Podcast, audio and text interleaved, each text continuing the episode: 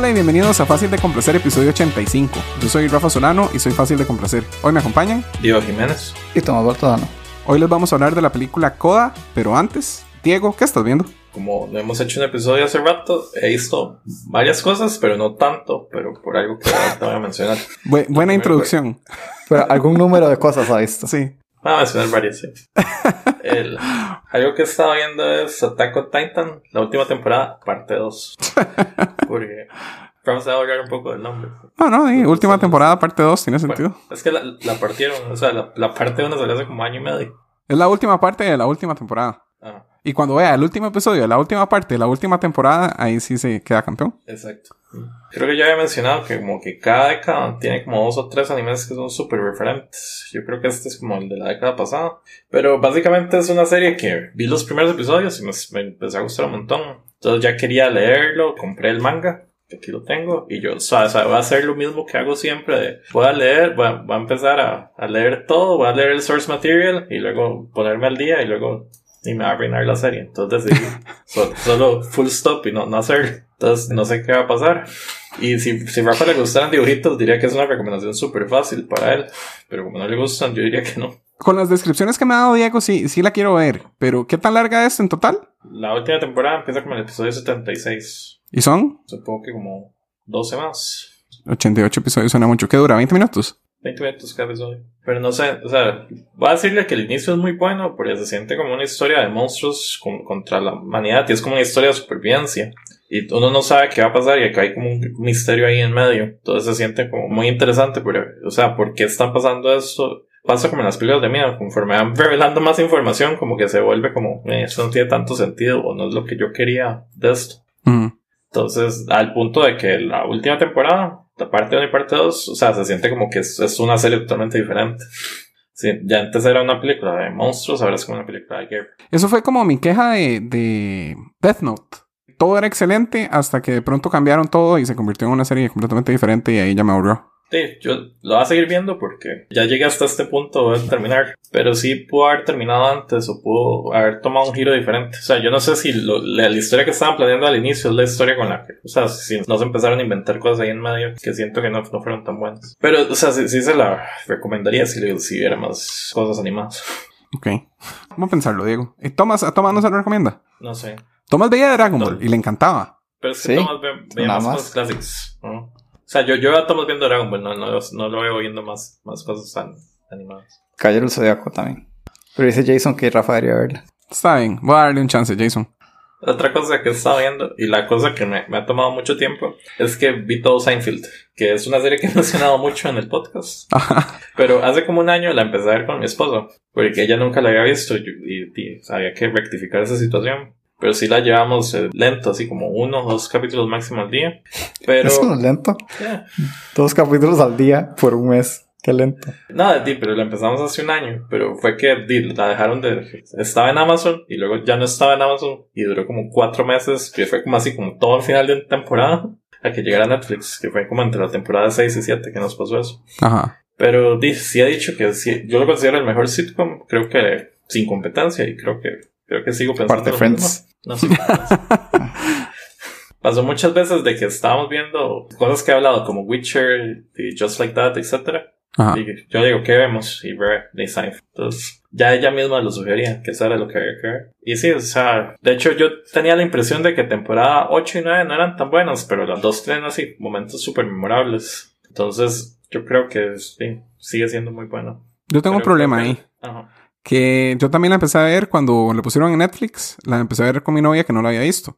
Íbamos rapidísimo. O sea, eso fue hace que tres meses. Sí, en octubre. Y ya terminamos la quinta temporada. Pero empezamos a ver Gilmore Girls. Y entonces nos faltan dos episodios para terminar la cuarta temporada de Gilmore Girls. Que son episodios del doble de largo que Seinfeld. Y ya casi alcanzamos a Seinfeld. Porque Seinfeld no está tan buena. Y me, me está, me está doliendo aceptarlo. Pero digamos, las mejores temporadas de Seinfeld son la 3, 4, 5 y 6. Sí, yo creo que lo que uno se acuerda de Seinfeld eh, realmente está en la 7, 8 y 9. Es que la quinta no estaba tan buena. No, la, la la cuarta es muy buena. Yo creo que la quinta baja un poco. Bueno, de hecho, tuvimos esta discusión offline hace no tanto. O sea, la 8 y la 9 son muy buenas. De hecho, la 9 tiene un montón de episodios memorables y todos los capítulos de David Potty que usted quería están. Bueno, David Potty hace falta, todavía ella no los conoce. De, de hecho, personajes como Frank Costanza, que para mí yo creo que es el, mi personaje favorito de la serie, a ella le cayó súper mal. No, no le ha hecho gracia y no, no sé. Sí, no, es que Frank empieza a calentar como en la temporada 8. O sea, ¿Será los eso? episodios buenos de Frank están al final. Tal vez es eso. Sí, no, mi, mi única recomendación es no, no la haga binge así, no, no vea un montón de episodios. No, de fijo. Dos episodios ya es demasiado. O sea, dos y ya. Si uno trata de ver tres, ya se siente como muy repetitivo. Y es que si es formulaica, pero la fórmula funciona muy bien. O sea, como logran meter las cuatro historias a veces, conectarlas, y lo hacen muy bien al final. Es que a mí siempre me ha encantado, pero este run que he estado haciendo de verlas, no, no me está convenciendo tanto. Siento que no ha envejecido tan bien como yo mismo decía que había envejecido hace un año. Yo creo que sí. Solo ta- tal vez la, la mató al verla tan rápido. Y Gilmore Girls sí está mucho mejor, pero voy a hablar de esa cuando lo terminemos. ¿Cuántas veces la ha visto? Esta es la cuarta, creo. Demasiadas, pero bueno. Sí, como le insistí que decidiera si era Seinfeld mejor que Friends, re- creo que le sembré la duda de que quiere ver Friends de nuevo. Entonces, Uy. va a salir caro. Sí, salir le salió el tiro por la culata, Diego. Exacto. Entonces, como en 200 episodios más, tal vez hable de Friends. No, no muy bien, pero tal vez. Entonces sí, sí le sigue gustando igual que siempre. Sí, de hecho, creo que mi, mi opinión del final cambió. Creo que el final ahora me gusta, que antes lo odiaba. Ujú. Y el episodio antes del final, que es como recordar todo lo bueno de la serie, sí estuvo bien. O sea, no, no me aburrió, que no, antes yo ese, ese lo skipeaba. ¿Alguno? ¿Episodio favorito? Me montó. Biólogo marino, me gustó mucho. Ok, ese ya lo vimos, es muy bueno. Da Contest. Está bien, Y lo último que vi, que no, no lo iba a ver, pero me insistieron que lo, que lo viera, porque ya lo había puesto en el póster. es Peacemaker.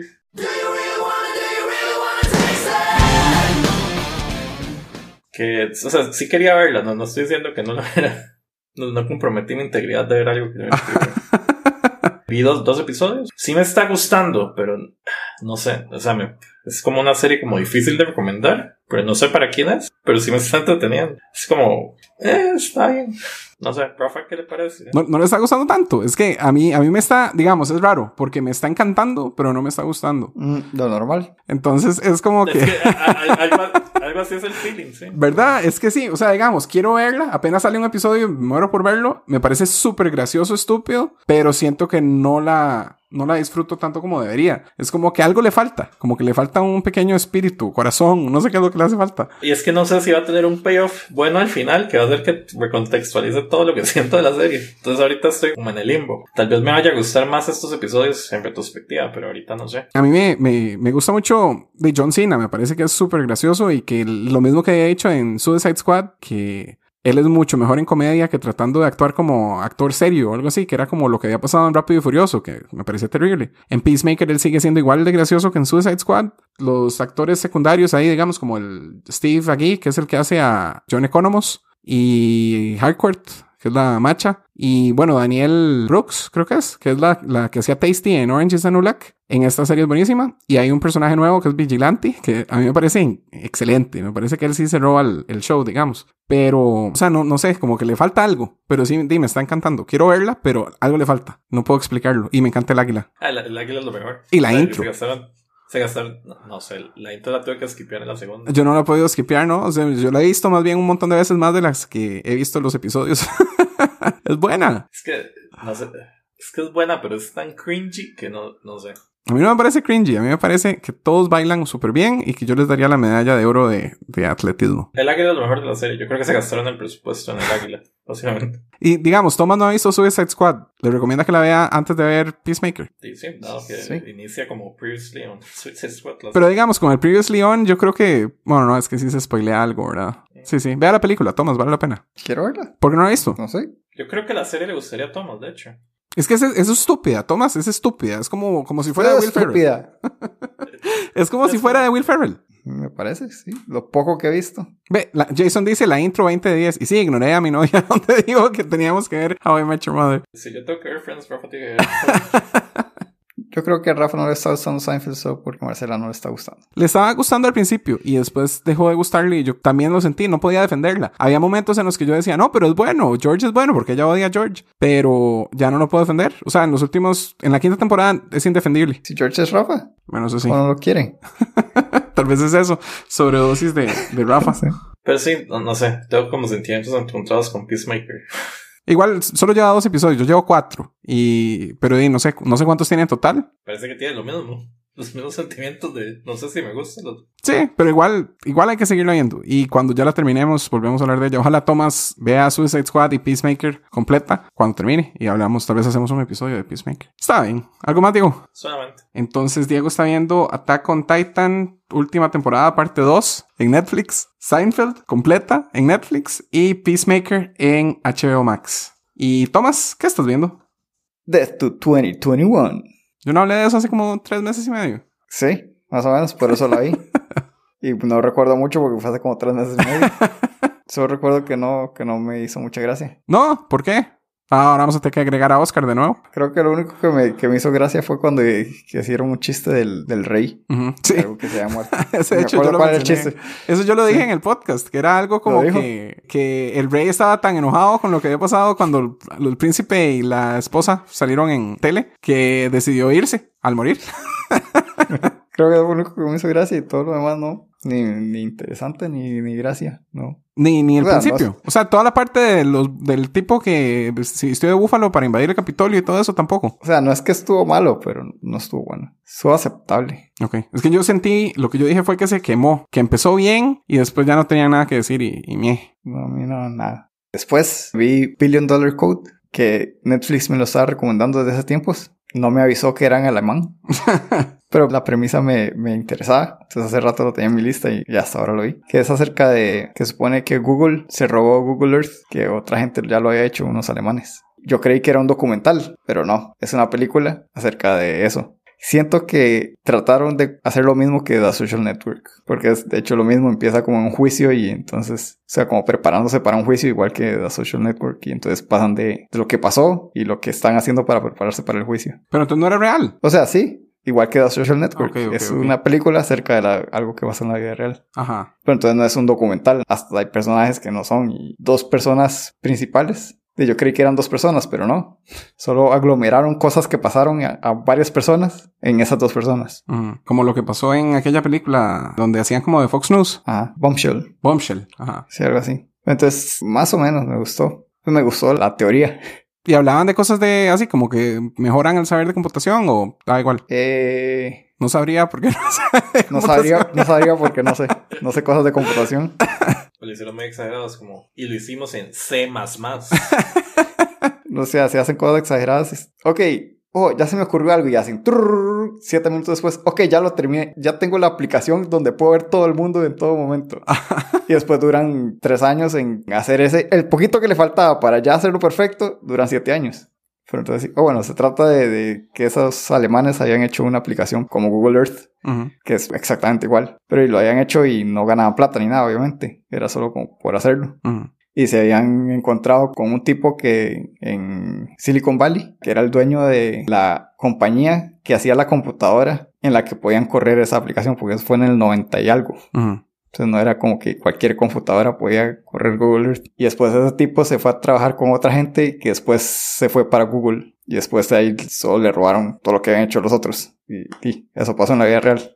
Entonces al final es el juicio y todo eso. Spoilers. Y pueden spoileárselo si ven Wikipedia. ¿Vale la pena? Como para conocer la historia, sí. Pero como película no estaba tan buena. No se siente como social network de calidad, No, parece como que trataron de hacer exactamente lo que Social Network, pero, pero no tan entretenido. pero sin actores y sin director.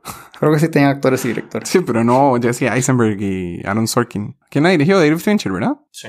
Pero entonces terminé de ver la película Ujú. y después vi que estaba el documental de cómo hicieron eso. Making of Billion Dollar Code. Entonces vi eso y me pareció más interesante, a pesar de que solo duraba como media hora o menos. que ya era con la gente real, hablando de la historia real. Y, di, era la misma historia, pero un poco más documentalosa. Y sí, esa sí me gustó más. Pero no sé si, si me hubiera gustado igual si no hubiera visto la película antes. Ujú. Entonces, si quieren conocer un poco de cómo empezó Google Earth, ¿Qué tenía, ¿Qué tenía de especial hacer The Billion Dollar Code? O sea, es de cómo hicieron la película, ¿verdad? No de cómo hicieron el código. está Baking Off. Ajá. Eh, di, básicamente era como lo que investigaron para poder hacer la película. De lo que investigaron ya, ok.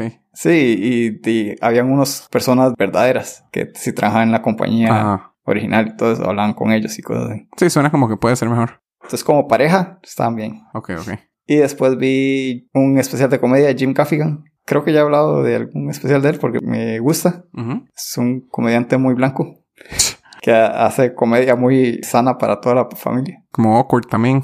Ajá. Sí, es como un tipo blanco raro que tiene una vida a pesar de todas sus sobrepasando todos sus obstáculos de ser blanco.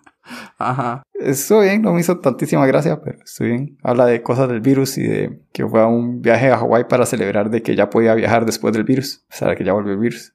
Y lo difícil que es para una persona tan blanca como él estar en Hawái. que él parece turista entre todos los turistas, porque es tan blanco. Y, y algo que me hizo mucha gracia fue que habló de los desfiles de bandas. Ujú. Entonces hizo muchos chistes de eso que tienen mucho sentido porque ¿para qué es un desfile de bandas? ¿Quién lo ocupa en el mundo? Nadie. Nadie. sirve nada. Entonces, voy a spoilearlo, pero es. Dijo que, que le impresiona todo el esfuerzo que le ponen a algo que a nadie le gusta. Muchas gracias. Entonces, eso más o menos. Y eso que él no vive cerca de escuelas como a principios de agosto, cuando ya se están preparando para el 15 de septiembre. No. Tal vez sí, pero no para el 15 de septiembre de Costa Rica. Tal vez. Y eso fue, bueno, vi más cosas, pero no las voy a mencionar porque ya hablé mucho. Perfecto. Entonces, Thomas está viendo Death to 2021, Billion Dollar Code y The Making of Billion Dollar Code y Jim Gaffigan Comedy Monster, todo en Netflix. Y esta semana yo vi una serie buenísima que se llama Yellow Jackets. Salen tres actrices que me parecen importantes del pasado, que eran Christina Ricci, Melanie Linsky, que es eh, Rose en Two and a Half Men, y Juliette Lewis. Y las tres salen en esta serie. Creo que es parte del gancho de la serie. Se trata de un equipo de fútbol femenino de colegio. Son de un montón de chiquitas, ¿verdad? Como 15 chiquitas, la verdad no sé cuántas son. ¿Un equipo de fútbol? Sí. Son 11. Pero eh, también tienen banca. Ganan las estatales, entonces van a ir a nacionales y el avión se cae. Entonces nos enseñan como dos tiempos diferentes, porque en el futuro sí lograron salir de la isla, o no, del lugar donde cayeron, no es una isla. Pero entonces eh, nos enseñan como al mismo tiempo qué pasó cuando cayeron y qué pasó cuando ya volvieron. Bueno, pero muchos años en el futuro. Son dos historias completamente diferentes, digamos. Ajá. Un momento, entonces se cayeron un avión y todos vivieron. No todas. Supongo que eso no es un spoiler. Es un remake de Lost. Es muy parecido en ciertos momentos. No ha salido ningún oso polar todavía. Y no creo que estén en el purgatorio. Eh, Luis Roberto Villalobos Arias, Eliseo, pregunta si son actrices y actores de 30 fingiendo que tienen 15. Creo que no. Sí parecen adolescentes, parecen de su edad. Pero entonces se pone muy interesante porque de, en el futuro tienen como que tratar de evitar hablar de lo que pasó en la isla. Y cuando están en la isla nos van enseñando lo que en verdad pasó. En ciertos momentos pareciera que tiene que ver con canibalismo. Spoilers. Por desgracia sí tiene más de una temporada. Entonces no hay una conclusión. Sí, porque entonces yo seguí con un montón de dudas, pero el último episodio me hizo querer ver la segunda con fuerza y creo que hasta noviembre sale. Es excelente la serie, en serio se las recomiendo. Tiene mucho como, como de diferentes tipos de cosas. Entonces en, en la isla es mucho de como de supervivencia y de drama adolescente y de cosas así. Y en el futuro ya es más como de drama de, digamos, de drama policial y de asesinatos y de misterio y cosas así. Entonces, digamos, la serie del futuro, yo estoy seguro que a Mónica le encantaría. La serie de cuando son jóvenes, tal vez no tanto, pero igual es muy, es muy buena. Entonces, sí, en serio la recomiendo muchísimo. Lo vi en, en Hulu. Este también está en Paramount Plus eh, Latino, que yo no lo tengo, yo tengo el gringo y en el gringo no está, pero aparentemente todo lo de Showtime está en, en Paramount Plus Latino. O sea, Yellow Jackets y también la nueva temporada de Dexter. Véanla, es excelente. Otra cosa que vi es How I Met Your Father, que estrenó el martes pasado en Hulu. Sacaron dos episodios. Es la secuela de How I Met Your Mother. El- la principal ahora es Hilary Duff.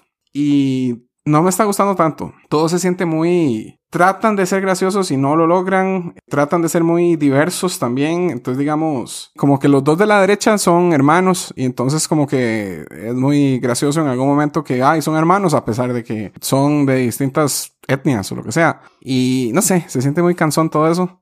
En esta la idea es que supuestamente, o sea, en el primer episodio ella conoce al papá, pero no sabemos quién es porque conoció a varias personas. O sea, pareciera que toda la serie se va a tratar de averiguar cuál de todos los muchachos que conoció ese día es el papá. Y Hilary Duff en el futuro es la que está contando la historia. No tiene nada que ver con la otra entonces.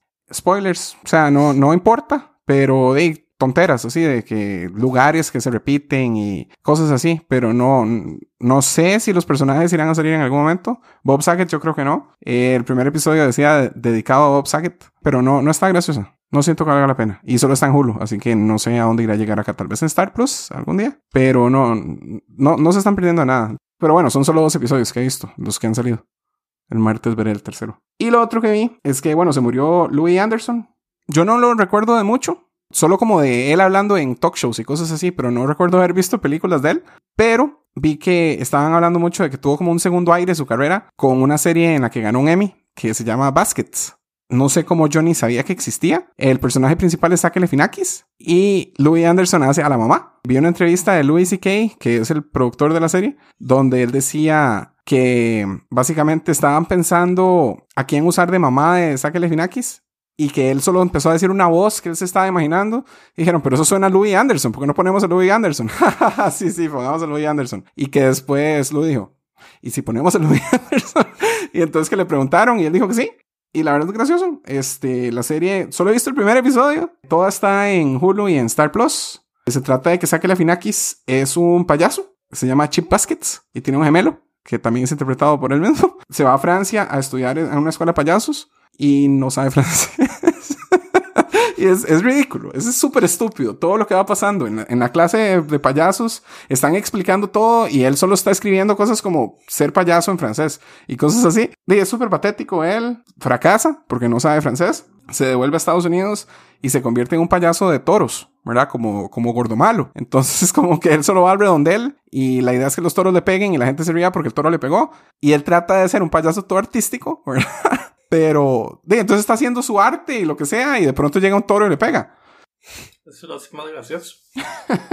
La verdad sí, está, está gracioso, está ridículo. Yo creo que a Thomas le gustaría mucho. De nuevo, se siente como algo de Will Ferrell. Me gusta Will Ferrell. Sí, yo creo que le gustaría, se siente así estúpido. Pero yo solo he visto el primer episodio por la muerte de Louis Anderson, pero entonces voy a seguirla viendo y solo quería mencionarlo para mencionar la muerte de él. ¿Cuántas temporadas son y está actualmente activa? No, son cuatro temporadas y ya está toda en, en Star Plus. Y son cortitas, son de esas de 9, 10 episodios y media hora. Rapidito se ve, me imagino. El primer episodio se veía muy rápido. Entonces, no, no lo puedo recomendar todavía porque apenas está empezando, pero yo creo que a Thomas le gustaría y gente como Thomas, si es que eso existe, voy a seguirla viendo y ahí les cuento. Entonces, esta semana vi Yellow Jackets en Paramount Plus Latino y en Hulu, How I Met Your Father en Hulu y Baskets en Star Plus y Hulu. Y pasamos a nuestro análisis sin spoilers de Coda. Sometimes I get a good feeling, yeah. Yeah.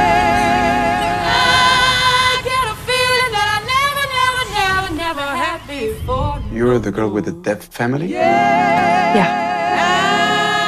I just wanna tell you right now. And you sing. Interesting. Y esto es del trailer de Coda. Coda es una película del 2021 dirigida por Sean Hayder, que había escrito varias, varias series como Men of a Certain Age, Orange is the New Black, y dirigió una película que se llama Talula con Elliot Page y Alison Janney, y ahora Coda, que ha sido bastante premiada en festivales y cosas así. Sale Eugenio Derbez, que creo que es la razón por la que me di cuenta que existía. Bueno, Coda significa Child of Deaf Adults, hijo de o hija de padres sordos, y nos cuenta la historia de una niña que es hija de padres sordos y de, de, lo que tiene que atravesar por ser la única persona, el único miembro de su familia que escucha y de cómo eso afecta a su familia. Y tienen aventuras. Diego, ¿qué le pareció Coda? Eh, me gustó, creo que es de las películas que hemos visto, creo que es como la más fácilmente recomendable, así como en mucho tiempo. O sea, creo que casi cualquier persona que sea humana y tenga sentimientos le va a gustar esta película. Eso, esa reacción de Rafa me hace pensar que a alguien no le gustó conoce. es predecible lo que pasa. Sí puedo hablar de cosas negativas de la película, pero creo que sí es un heartwarming story que está bien realizada. La trama sí es predecible, pero los personajes están muy bien hechos. Entonces sí, sí la recomiendo. Creo que es una recomendación fácil. Tomás, ¿qué le pareció la película? Pero lo mismo que Diego. Si, si es una persona humana y tiene corazón, la recomiendo. A diferencia de la persona que Rafa conoce que la vio y no le gustó. Esa persona no, no tiene corazón. Está bien. Y sí, es súper predecible y todo, pero sí es muy buena. ¿Lloraron? Creo que tuve lágrimas un par de veces, sí. Yo lloré como cuatro veces, sí. Ok. Todas cercanas a una de las otras. Ah, bueno, tenía una pregunta para ustedes dos. ¿La vieron en Apple TV o en Prime? Prime. Prime, yo puse en Apple TV y me quería cobrar. Tal vez mi Apple TV era gringo y no sé. No sé si son catálogos diferentes. Es que yo lo vi en Apple TV, pero mi Xbox es- cree que está en Estados Unidos, entonces. Pero bueno, es que cuando la vi en Apple TV, me salían los subtítulos de todo lo que decían en señas. Cuando la vi en Prime, no me salían los subtítulos de lo que decían en señas. Y fueron dos. Ah, es que la vi dos veces. Y me pareció una experiencia muy diferente verla si no sabía que estaban diciendo en señas. No, pero sí, sí lo decían en, en Prime. ¿En de ustedes sí? Ah, Sí, en español sí, al menos. O sea, en subtítulos en español. No sé si estaban en español o en inglés, pero no salían los subtítulos de señas y la vi así, obligándome, digamos, a que, a que me parecía interesante. A entender. No, porque obviamente no entendía, pero recordaba, ¿verdad? Porque ya la había visto con subtítulos. Entonces, se sentía interesante, se sentía, no sé, como otra experiencia, ¿verdad? Y no era exactamente como verla sin entenderles absolutamente nada, porque ya la había visto. Entonces yo, ah, aquí era donde dijeron tal cosa. Y entonces veía las señas y como que le ponía más atención y me hizo más gracia, pero jamás hubiera logrado verla así desde el principio, porque me perdería todo, un montón de cosas importantes. Pero sí, me gustó mucho. Me hizo llorar también. A mi novia también. me gustó y también estaba llorando al final. Y sí, predecible, pero es de esas películas predecibles que uno, mientras la está viendo, no siente que va a ser predecible, ¿verdad? Uno solo se olvida y se deja llevar. Y es bonito. Y es que, digamos, yo crecí viendo de, de vez en cuando y al derecho y al derbez y esas series que hacía derbez y estupideces como lo del golero y...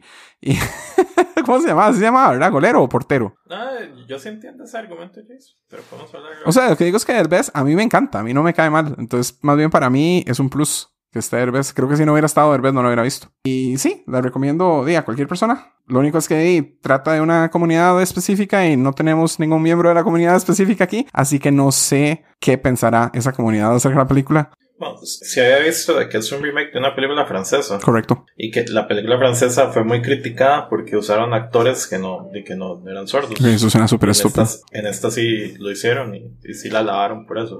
Casualmente, la, la mamá es la de Seinfeld, ¿verdad? Marley Matlin, que era la lineswoman en el episodio donde hay un personaje que es sorda y que entonces la usan para leer los labios de otras personas. Casi lo mismo que aquí usan a una que sí escucha. Ajá. Es como lo mismo, pero al revés. A mí me gustó, pensándolo después, yo pensé, esa actriz es, supongo que no debe haber muchas actrices como ella, o sea, la jovencilla, que tiene, supongo que sabía lenguaje de señas, no creo que haya aprendido bien en poco tiempo. Aprendió en nueve meses. Aprendió a pescar. Por las escenas de pesca las hicieron en, en bot. Así tuvo que aprender para la película. Ah, y tú y se aprendió señas también. ¿Y sabía cantar? Supongo que. Sí, clases de canto, esa era la tercera cosa. Yo, Sería gracioso si en nueve meses aprendió a cantar, aprendió a pescar y aprendió señas. yo creo que sí. O sea, Creo que, creo que pescar no ocupaba aprender muy bien porque no era tan necesario. Pero tenía que saber la terminología. Entonces, sí, a los tres nos gustó mucho. Siempre con el, el caveat de que no sabemos si la comunidad la recibió también, pero Creo que no ocupamos, para dar nuestra propia opinión, no ocupamos saber la opinión de los demás. excelente. Y pasamos a spoilers. Spoilers. ¿Cuándo, ¿cuándo lloraron? Cuando ella está cantando y están los papás en el, ahí viéndola y, no les importa porque no escuchan nada. Después el papá empieza a ver a, a- cómo le, le emociona a las otras personas. Y nos quitan el audio. Ajá. Entonces también se siente más fuerte eso. Después, cuando está con el papá y el papá la- le dice que cante otra vez y le toca las, la horca. La horca. Oye, me está ahorcando, dígame. Así digo, me sorprendió. No sé, eso es cuando, creo que cuando la, la aceptan y todo el mundo se pone bien feliz. Y no sé, otra por ahí. O sea, como en el mismo, los mismos 10 minutos. A mí la más fuerte fue cuando se meten eh, ilegalmente los papás en la audición Ah, sí, también. y, y empiezan a hacer las señas para, sí. Ajá, Ajá. de- Ajá. Sí, esa, esa fue la que más me hizo llorar, yo creo. Diego, ¿por qué le pareció la mejor película del año? De las que he visto este año, tal vez. Me gustó mucho, no sé, como la dinámica de, ella, como ella era el puente en que, como- que los comunicaba a ellos. También eran doblemente marginados, porque era como la comunidad de pescadores que no les pagaban bien y que y estaban como viviendo así. Y tras de eso ella era como el puente y no sé. Yo hubiera pensado que iban a hacer un coming of age story, pero más bien la familia fue la que creció, no, no ella. Ujú. No sé si siento que está bien hecho. Y sorprendentemente graciosa a momentos. El papá de vez en cuando decía las cosas demasiado inapropiadas o demasiado divertidas. Como cuando estaba el, el muchacho ahí y que le estaba diciendo que usara protección. Sí. Sí, esa parte estuvo muy graciosa. Me dio gracia que después de hacer todo eso y el, todo lo inapropiado y todo, que eso se fue y después se rieron los papás. Ajá. Me dio gracia Que, que lo estaban haciendo a propósito, sí. Yo no entendía la necesidad de los demás compañeros de ser malas personas, ¿verdad? O sea, no, no me cabe que existan personas que se burlen así de personas sordas, ¿verdad? No lo entiendo. Así, ¿por qué se burlarían tanto de, de una niña porque tiene papás sordos? Rafa nunca ha conocido personas menores de 18 años. De no imbéciles, creo, porque es que, o sea, que ¿Estás se- seguro? no sé, yo usted ya lo conocí mayor de 18, pero, ¡Tome! pero, Pero es que no sé, no sé, me parecía que no, no tiene sentido. Y, y no entiendo cómo es posible que en el colegio lo tiene sentido. permitieran. O sea, digamos, es que también yo era el típico acusetas, ¿verdad?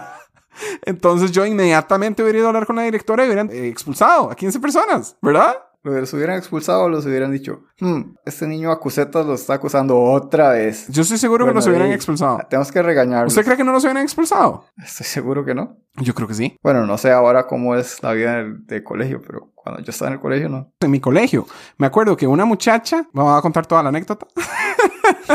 Cada vez que entraba la profesora de español, la muchacha decía, profe, ¿puedo ir al baño? Y entonces ya un día la profesora se aburrió y dijo, ¿por qué cada vez que, que yo entro usted quiere ir al baño? Y la muchacha dijo, porque usted me da ganas de vomitar. Y la profesora se fue, se puso a llorar, se fue donde, la direc- a donde el director, volvió con el director y la expulsaron inmediatamente y no pudo volver. Y eso fue hace 20 años que yo estaba en el colegio. Qué tristeza, hace 20 años que yo estaba en el colegio. Yo a una profesora le decían, bueno, no le decían, solo escribían en la pared como Roxana, no se llamaba Roxana, Sox y otras palabras más feas. Se le ocurrió, se le ocurrió cambiarle el nombre a la profesora justo después de haber dicho un nombre real. No, sí lo cambié. Excelente. Y me costó pensar en otro nombre que no fuera el real, ¿Cuál era el real? pero lo logré. y así, lo escribieron en la pared con Pilot, imborrable, insultos. Le dijeron, no lo haga otra vez, tiene que pedirle perdón. Y ya. Bueno, eso es como cuando estábamos en Simp y alguien me dijo gordo infeliz. Ajá. y solo dijeron, no podemos hacer nada porque no están las reglas. Saludos a Carlos. Saludos. y muchas otras cosas. Creo que varios profesores lloraron. No le hicieron nada a los estudiantes. Pero bueno, el punto es que sí, todos esos personajes me parecían caricaturescamente, estúpidamente malos, ¿verdad? O sea, no, no me parecían reales, me parecía basura, entonces no, no me gustaba esa parte. Y también me hacía gracia mala que Derbez trataba de ser el profesor muy rudo, muy serio, muy malo, ¿verdad? Entonces no sé si han visto Whiplash, pero Whiplash es acerca de eso, pero el Derbez en esa película es J. Jonah Jameson, ¿verdad? Es este, ¿cómo se llama J. Jonah Jameson? Y este, él sí era malo de verdad, él sí era rudo y difícil y todo. Derbez se sentía como un tipo súper fácil de complacer, pero trataba de actuar como muy rudo. Entonces me parecía un poco, eh, ¿verdad? Como cansón de tratar de ser el estereotipo de profesor rudo cuando no lo logra ser. No, pero es que era el profesor bueno, no el profesor rudo. Por eso, pero entonces que él se ponía, ya, cante, cante, ¿por qué no canta? Y uno más bien le da risa porque es Derbez. Entonces, no sé, se sentía raro. También se sentía como que no creo que él sepa cantar tan bien como trata de enseñar. No me gracia que en ningún momento cantó No. ni hizo nada. Y en los momentos que él decía, no, haga así, ah, y uno, mm. tres de diez. Y sí, digamos, el momento en el que se puso que no, no podía entender que ella tenía más responsabilidades, ¿verdad? Que me pareció que él pudo haber sido un poquito más flexible. No de que aguantarle que ella llegue tarde siempre, pero de que si ella le dice, hey, estoy traduciendo para mis papás en televisión, él puede decir, ah, tranqui, venga mañana. Pero bueno. No sé, sentí como que lo vistieron a Derbez como que querían a Jeff Goldblum como actor y no lo consiguieron y pusieron a Derbez y luego que lo cambiaron. Qué bueno hubiera sido Jeff Goldblum en ese papel. No sé, o sea, tuve esa, o sea, apenas lo vi yo como, o sea, me dio esa impresión. El pelillo y todo. ¿Y qué les pareció Derbez? Bien, pero, o sea, no, no es como que sea un punto para que yo vea la película. Solo me sale Derbez, es un actor que conozco. Tomás, le faltó que ahorcar a alguien. No, que lo ahorcaran a Ah, él. ok. Óigame. Me ahorcó, óigame. No, señor. Ahora, en lugar de llegar a Colorado, voy a llegar ahorcado, óigame. No. Como que no me convencen sus papeles en inglés. No sé, hay algo en su acento como que él trata de hablar muy bien, pero entonces me suena como raro. Como Christoph Waltz. Ajá. Más o menos. O sea, no, no me parecen mal, pero no, no es como algo que me guste. Pero, como es él, me gusta Ujú. que salga en películas. Es como que uno se siente orgulloso.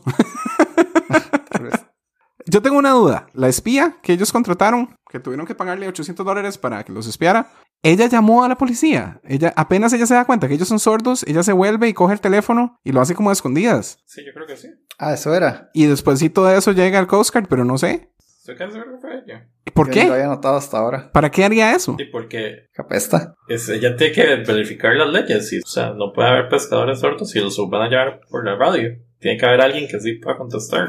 No sé, me pareció estúpido que tuvieran que pagarle a una espía más de lo que ganaban por día y que ella fuera la que los hiciera, no sé. Me parece todo muy extraño. Y me parece muy, Dale. muy injusto también que, que sea responsabilidad de ellos oír y no responsabilidad de, del Coast Guard o de quien sea darles la flexibilidad para que todas las personas tengan igualdad de derechos, ¿no? No sé cómo funcionaría. Como que haya algún dispositivo que puedan usar para comunicarse con alguien, como tener un intermediario. Lo que está sabiendo es que debería haber una persona siempre en ese barco que pueda escucharlos. No, que debería haber alguna forma que la policía se comunique con ellos sin que haya una persona que escuche en el barco. Como tener una videollamada con intérpretes. Pero supongo que no debe ser muy común tener un barco con puros sordos. Pero es que no siento que sea algo tan específico. O sea, porque digamos, hay, hay compañías que son intérpretes y que para cualquier otra cosa, o sea, digamos, si ellos fueran extranjeros y no hablaran inglés y que no pueden pescar, necesitan alguien que les traduzca en el barco constantemente, ¿no? Yo creo que debería haber como un número de teléfono que la policía llame y que ellos se comuniquen con ellos y que sean los, los intérpretes.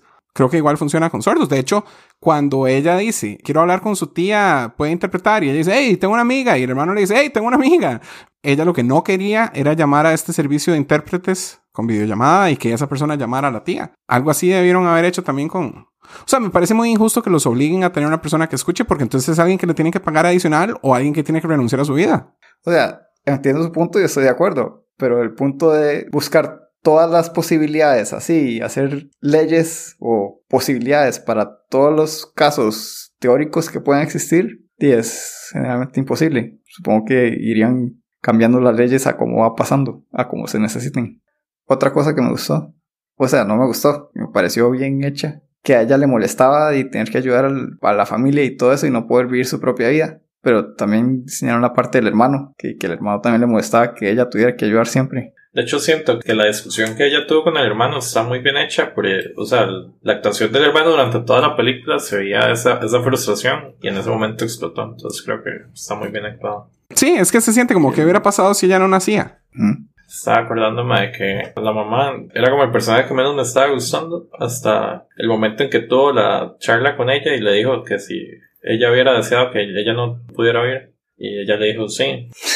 Sí, Yo creí que iba a decir como no, jamás. Sí, ¿no? Y, y sí, fue sincera. Y, y luego me, me gustó que le dijo, no, si usted es una mala mamá, pero por otros motivos, no por eso.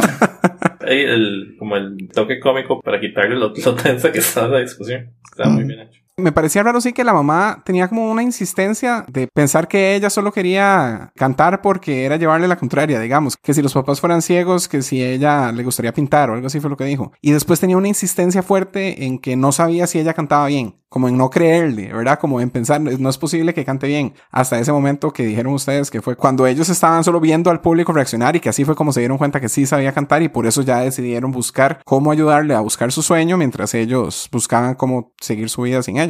No entiendo por qué esa insistencia en no, no, no creo que cante bien. Es que tal vez lo veo como rebeldía adolescente. Ujú. Su rebeldía es hacer algo que nosotros no podemos disfrutar. Y otra cosa que me dio gracia. En esa misma parte cuando estaban cantando y estaban los papás y se ponen el papá a verse el- si se botó mal y preguntando que qué quieren comer y cosas porque deberían estar aburridísimos porque no pueden oír.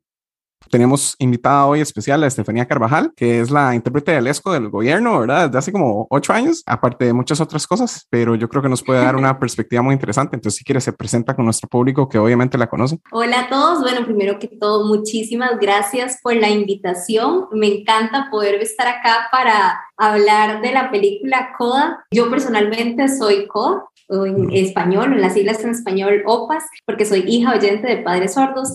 Entonces, sí, yo feliz de hablar de la película. Bueno, soy intérprete del ESCO, no sé qué más decir. Tengo una academia del ESCO, todo lo que tiene que ver con comunidad sorda. eh, soy activista de derechos humanos de las personas con discapacidad y en general. Y ya, por eso estoy acá. Excelente. ¿Y, y qué le pareció la película? Me gustó, me gustó. De hecho, yo ya había visto la base, o sea, en la que se inspira esta película, que es La familia Belier, la había visto hace muchos años. Coda es un remake, por decirlo así, de La familia Belier con más presupuesto, porque es gringa, hoy y con actores más famosos y muy conocidos, tanto en la comunidad sorda como en general. Entonces me, me gustó bastante, me gustaron ambas, me gustaron ambas adaptaciones porque tienen sus cosas cada una. ¿A Y ustedes este- qué les pareció? Que obviamente viéndolo yo como OPAS, es una cosa y otra cosa es como la ve la gente que no está relacionada con la comunidad sorda. Ajá. Bueno, a nosotros lo que estábamos diciendo es que sí, a todos nos gustó bastante, nos parecía tierna, conmovedora y por lo menos a mí, digamos, me gustaba que me metía en un punto de vista de al que uno no está acostumbrado, que tal vez, o sea, ahí entra el problema de no saber, digamos, no sirve que, que usted derechos humanos y todo eso, porque uno no sabe qué tan políticamente correcto, digamos, está decir que lo pone a uno en los pies de las personas sordas y cosas así, ¿verdad? Porque obviamente no es así, pero hay momentos en la parte donde los papás están viéndola cantar por primera vez y que ellos no, como que no les interesa al principio, ¿verdad? Que están hablando de sus botones de su camisa y esas cosas y hasta nos cortan el audio y empiezan a ver la, la reacción del resto de la gente y entonces uno en verdad se siente como, como que ya ve lo que ellos están sintiendo, ¿verdad? Ujú. Y entonces, no sé, esas partes sí me, me llegaron bastante. Ayer estábamos hablando de que nos hicieron llorar en, en diferentes momentos, especialmente ese. Entonces, sí, a mí me gustó bastante. Diego, Creo creo que yo dije que era como súper fácil de recomendar y que cualquier persona con sentimientos le va a gustar esta película. bueno, qué dicha, qué dicha que hay más público del que uno se imagina. ¿y Tomás qué? ¿Qué le pareció? Sí, yo también casi que lo mismo que digo, que si tienen corazón, te iba a gustar la película. No tienen corazón, no. Eh, Qué loco, es muy interesante porque, por ejemplo, yo he notado, la distribuidora que trajo la película me invitó a poder estar en, al- en algunas de las actividades relacionadas a la película y ahí pude como ver las reacciones de la gente y se me hace muy interesante porque tal vez algunas partes que hacen a la gente llorar no son las partes que tal vez a mí como Coda o como Opas me conmueven y partes que tal vez a mí me conmovieron más no son tan fuertes para las personas que están viendo la película. Entonces es como muy interesante porque la parte en la que ella está cantando, específicamente lo que te estaba refiriendo vos, a mí no me, no me conmueve tanto porque tal vez es algo que uno ya tiene muy asimilado y lo tiene súper claro de que evidentemente los gustos musicales, hay personas sordas que disfrutan la música, hay otras personas sordas que no les interesa la música, eh, hay una gran gama en eso, hay personas sordas que son músicos, eh, de hecho, que tocan instrumentos y todo. Hay un sordo que es rapero, incluso en Estados Unidos, Sean Forbes. Entonces, hay personas sordas que sí están involucradas, pero sí es una gran mayoría los que tal vez no les interesa tanto. Por ejemplo, mi papá, cero que le interesa la música, entonces probablemente si yo fuera la que estoy cantando, él es como, bueno, mamita, que le vaya muy bien, ¿verdad? Pero di, X no tiene nada que ver conmigo y ni siquiera voy a disfrutar lo que estás haciendo. Ajá. Entonces, esa parte tal vez no nos conmueve tanto a nosotros porque es como un hecho, es como que uno ya lo entiende. Pero otra parte, por ejemplo, cuando ella le está cantando al papá en el carro, que están solo ellos dos, que le está cantando en lengua de señas, esa parte para mí fue la más fuerte, la más conmovedora. Yo estaba llorando infinitamente así, porque eso sí es como más personal, eso sí es como más real, más como nos relacionamos nosotros con nuestros papás. O sea, mucho de, ok, cuénteme usted cómo vive usted eso. Digamos, yo me acuerdo mucho cuando yo estaba pequeñita que mi papá me decía, yo soy la mayor de tres, entonces mi papá me decía, ok, cuénteme cómo suenan los animales. Yo pasaba horas de horas en la noche tratando de emular de alguna forma para que mi papá, sintiendo la vibración y viéndome, captara sonidos de animales. Y eso eran rides de cosas y de animales y de sonidos, de cosas todo. Y era como muy entretenido y muy de nuestro vínculo de padre e hija, ¿verdad? Porque mami sí disfruta más la música, mami tiene restos auditivos, papi tiene cero. Entonces tal vez ahí fue que conectó un poco más la película conmigo y yo, si yo fuera ella estaría llorando también, porque siento que es como más cotidiano. Hay algunas cosas que sí están como más hechas para el público, para hacer conciencia y lo que vos estás diciendo está bien, o sea, es parte de la intención de la película. Puedes decirle ponerse en los zapatos o generar empatía, porque normalmente la realidad de las personas sordas está muy alejada de la gente en general, está muy lejos del imaginario colectivo. La gente no se imagina lo que ven las personas sordas todos los días.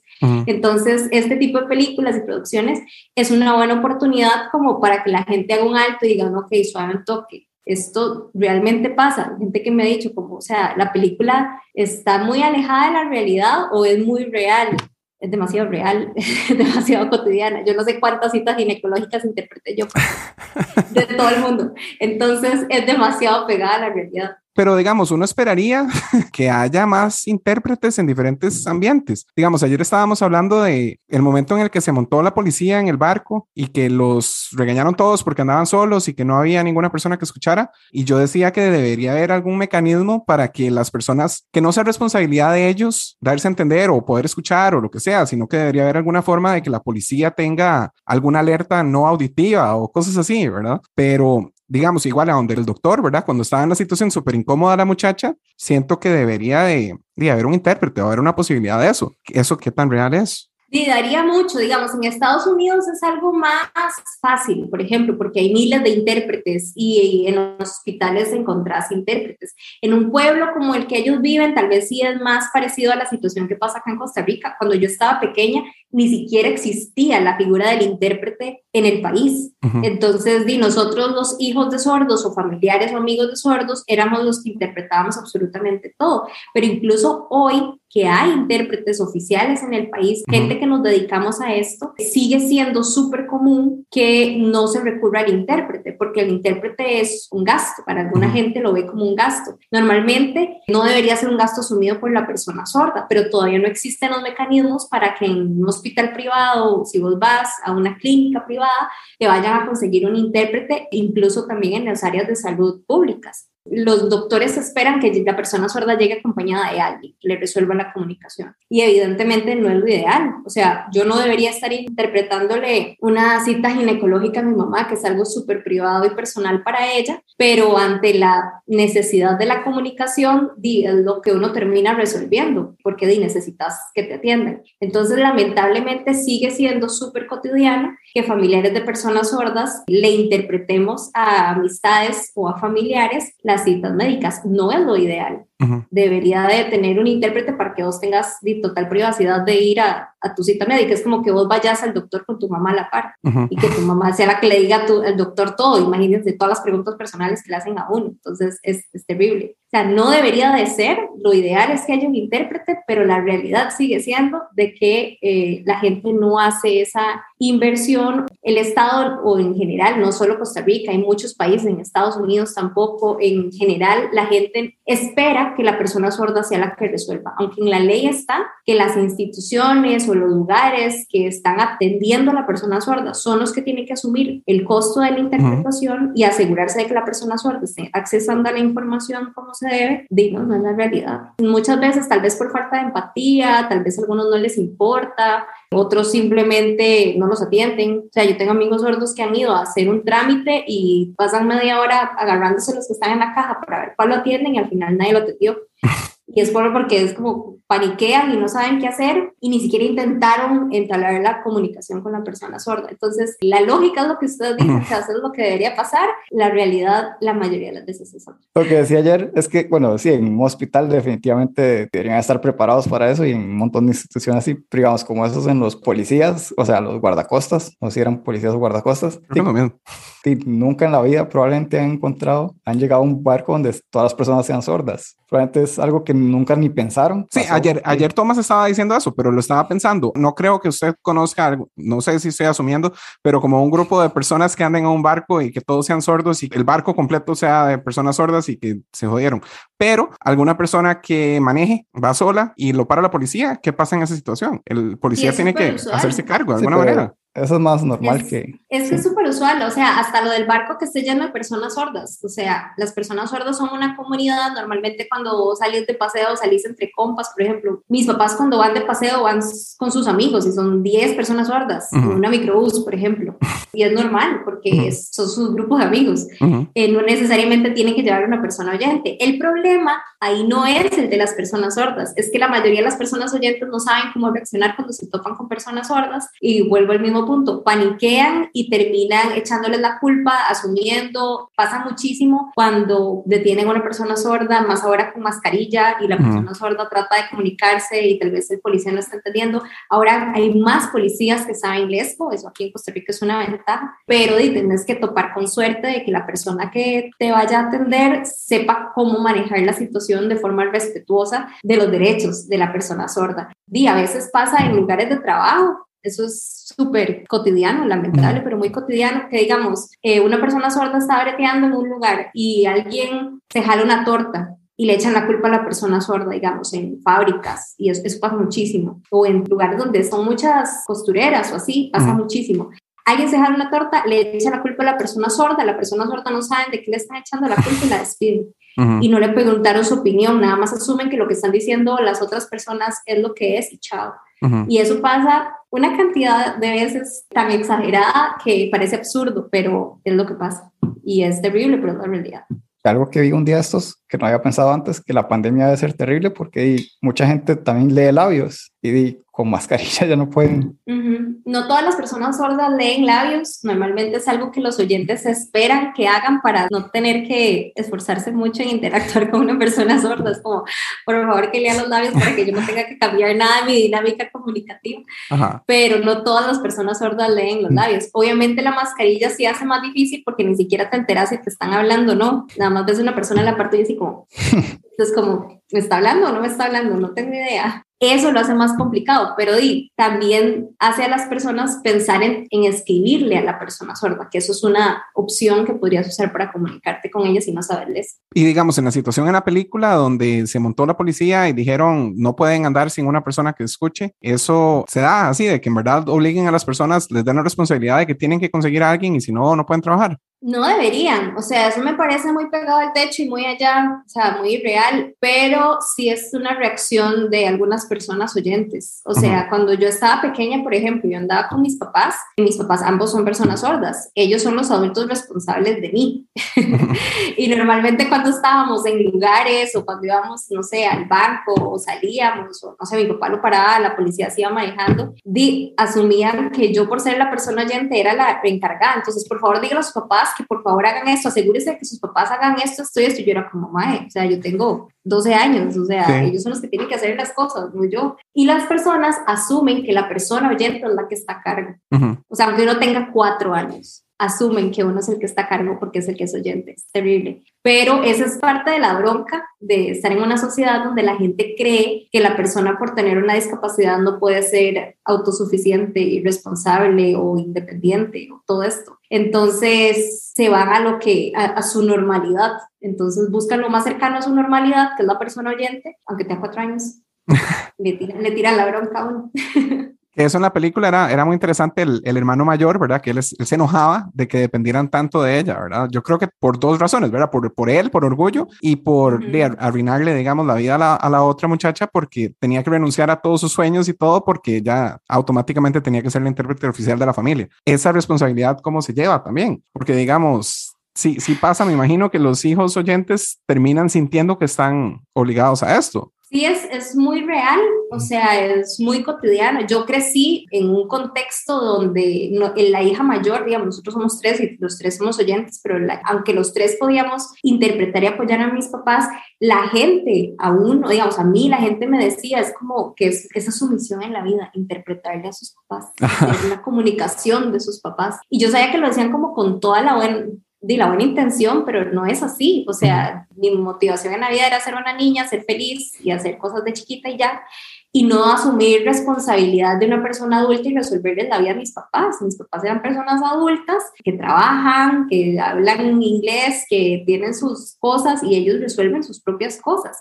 A veces yo sí les facilitaba como intérprete, pero sí que hacía un contexto donde a uno le decían como, Mae, ese es su brete y punto. Y eso ha provocado que algunas personas, hijas de personas sordas, crezcan y detesten la idea de interpretar, detesten la idea de tener ningún vínculo con la comunidad sorda y se agarran con todo el mundo porque se sintieron muy oprimidos por esa responsabilidad que le achacan a uno, como si uno naciera solo para ser eh, un apoyo, Ujú. no para existir. En Costa Rica existe el colectivo de OPAS, OPAS Costa Rica, lo fundé yo hace ya como 12 años Ujú. y ahí hemos trabajado mucho eso, porque aunque tal vez en mí no tuvo un, un mal resultado al final, porque me encanta interpretar y al final es lo que hago por la vida, Ujú. muchos de las personas que crecieron de mi generación se alejaron de la comunidad sorda por esta misma sensación como esa vara negativa de, ma, estoy harto, ya no quiero seguir interpretando y ya chao, ¿verdad? Entonces trabajé mucho con mis amigos sordos de mi edad, que ahora dicen papás y tienen hijos, que ya tienen 10, 11, 12 años, para que esa no fuera la realidad de estas copas y estos codas que son iguales que yo, hijos de padres sordos, pero que crecieran sin ese estigma de que es su responsabilidad resolverle la vida a sus papás. O sea, mis amigos cuando van a las citas médicas llevan intérprete o en el peor de los casos le piden a uno como compa que lo acompañe en vez de llevar a su hija. Ujú. Eh, igual pasa cuando tienen reuniones de padres, o sea, yo le interpreté todas las reuniones de padres a mis papás en el colegio, al punto que cuando mis hermanitos estaban en el colegio ya no llamaban a mis papás y me llamaban a mí, yo estaba en el colegio, como si yo fuera la encargada legal de ellos. Sí. O sea, Cuando le daban las notas a sus papás y le regañaban, usted decía, ah, no, esa hija es de, va excelente en el colegio. yo, preocupe, todo está bien. No, pero di, o sea, mi hermano hacía algo y me llamaban a mí y yo era como, dude, di, no pasa nada, vaya, no lo voy a regañar, Sí. no voy a decir a papi y mami. Pero eso pasa mucho y la idea era como cortar esa, no sé, como esa herencia que es un poco negativa o esa perspectiva negativa y que se deje de repetir. Y ahora, di, por lo menos son una generación más positiva, más empoderada, de que son este, hijos de sordos, que son usuarios de la lengua de señas y que son parte de la cultura sorda, sin tener estos estigmas negativos que mi generación muchos sí tuvieron que pasar. Que de hecho he visto como crítica a la película que se siente que la familia es como un estorbo, ¿verdad? Pero más bien creo que la película lo hace el propio como, como una señal de rebeldía también de ella, de que en algún momento tenía que tratar de liberarse. Pero no era que la familia en verdad fuera un estorbo, sino que era un poco llevándolo ese estigma, ¿verdad? Yo creo que es muy real, o sea, todas las familias tienen sus cosas y cada entorno familiar tiene sus pros y sus contras. Y a ser hija de sordos tiene varas chivísimas, como el hecho de que uno tenga una mejor relación y una mejor comunicación con los papás de lo que la podían tener mis amigas oyentes con sus papás oyentes, o sea, el vínculo es mucho más grande. Ujú. Sí existen otras cosas negativas que es como asumir esa responsabilidad o que a veces se crean algunos vínculos de codependencia que uno debe trabajar conscientemente y es una realidad que pasa en muchísimas familias donde son padres sordos, son hijos oyentes, que y como esto que les decía, que con herramientas ya se puede canalizar de una forma positiva, pero no creo que es como que estaban tratando de victimizar a, a Ruby, sino que realmente lo que están haciendo es evidenciando una realidad que existe, que está ahí y que de- debe de abordarse de una forma diferente, no por Ruby y los papás, sino por la gente que está alrededor. Si la gente que está alrededor interactuara con los papás de una forma respetuosa, no estarían haciéndole que se le recargue la responsabilidad a ella. Ok. Ayer estábamos hablando también una parte del bullying que recibía la muchacha y yo decía que me parecía increíble, o sea, que me parecía caricaturesco, ¿verdad? Que existieran de esa clase de villanos, así de burlarse de la, de la muchacha solo porque sus papás eran sordos, ¿verdad? Thomas me decía que si yo no conocía personas menores de 18 años, insinuando que así son todos, ¿verdad? Que la mayoría de gente son apestosos. Pero eso que tan real es, sí, sí se encuentra con eso, en esa situación. Sí, depende. O sea, la historia de vida de cada uno de nosotros como opas es muy diferente. Yo recibí bullying, pero no tenía nada que ver con que fuera hija de sordos. Igual me bulleaban. Eh, ni a mi hermana también la bulleaban por cosas diferentes en la escuela y no tenía que ver con que sus papás fueran sordos. Pero sí conozco hijos de sordos donde tal vez los profesores los han regañado por conflictos culturales o compañeros que también los han molestado por conflictos culturales. Por ejemplo, nosotros normalmente hablamos primero en lengua de señas antes que hablar español. Entonces, hay profesionales en la salud, por ejemplo, que piensan que si uno a los tres años no está articulando español es porque no ha tenido ninguna adquisición de la lengua y, y está rezagado y es un caos y en realidad ya tiene una lengua y más bien es bilingüe y está desarrollando una segunda lengua. Entonces, ese es un problema cuando no ven a la lengua de señas como una lengua en sí, eh, conozco casos de niños que son hijos de sordos que empiezan a hablar español un poquito más tarde, nunca no lo hablan, o sea, siempre hablan español, algunos les toma un poquito más, entonces en el kinder tal vez algunos compañeritos los molestan y así, pero di, Ujú. son niños que son bilingües, entonces no deberían de presionarlos tanto porque en realidad sí hay una lengua que adquirieron. Y el tema de los conflictos culturales es que la cultura sorda es muy diferente a la cultura oyente. Entonces, di, a veces, yo incluso todavía ahora eh, grande me pasa, di que hay cosas que uno hace porque tiene demasiado el chip de la, de la familia, de la comunidad, que para los oyentes no es tan común. Un ejemplo, una niña que la maestra está tratando de calmar a los compañeros y ella para ayudarle a la profesora prende y apaga la luz de la clase para que los compañeros pongan atención. La profesora piensa que lo que ella está haciendo es haciendo más desorden, la regaña y la manda a la dirección, pero la chiquita le estaba ayudando porque cuando uno prende y apaga la luz, todo el mundo deja de hacer lo que está haciendo y vuelve a ver a ver qué pasó. Culturalmente es así. Y así con muchas otras cosas. Entonces, es más que todo el tema de los conflictos culturales lo que puede a veces uno meterlo en algunos problemas, pero no es como la gran cosa. Y el bullying siempre pasa, sea uno hijo de sordos, o sea por eso o por otra cosa. Nada más es como lidiar con eso. Sí. Este, Diego. Diego. Diego no tenía Ay, nada. Nada, está interesante. Está- poniendo atención. Perdón porque yo me emociono mucho, lo siento. No, no, eso no. es excelente, para eso lo trajimos. No, de hecho, había como preparado unas preguntas, pero yo creo que ya casi vimos todos. Lo único que tengo es como que si había alguna situación que en la película se sobre simplificara, como digamos, como uno es ingeniero y, y desarrolla cosas así, entonces si pasan algo mal de un juego o algo así, yo, eh, eso lo hicieron solo para que la gente entienda, no, no porque es así en la vida real, Ujú. que si había alguna situación así en la película, me, me quedó la duda. Mm, tal vez hay algunas cosas que exageraron un poco, porque yo creo que tal vez no son tan así, como el tema de, de la huya, cuando los papás están en el cuarto y ella está con el amigo y todo el desmadre, ¿verdad? Y le enciende y Este- apaga la luz. Ajá, eso es un buen toque. De- sí, o sea, la privacidad en una casa de sordos es cero. O sea, Ajá. yo me estoy bañando y mi papá ocupa decirme algo y él va a entrar, prender al apagar la luz para que yo me asome y me diga lo que tengo que decirme. O si mi hermano está en el baño, mi mamá va a abrirle la puerta y decirle, ¿qué quiere comer, verdad? Porque di, obviamente no necesita contacto visual para comunicar, entonces privacidad menos 10, así siempre. Y eso no lo muestran tanto en la película, pero sí pasa que los papás o las personas sordas en general, digamos, si una pareja, uno es oyente y el otro es sordo, pasa que la persona sorda, uno cuando llega a la casa tiene que avisar que usted llegó a la casa, porque si no la persona sorda no se entera que usted está ahí, puede pensar que está sola.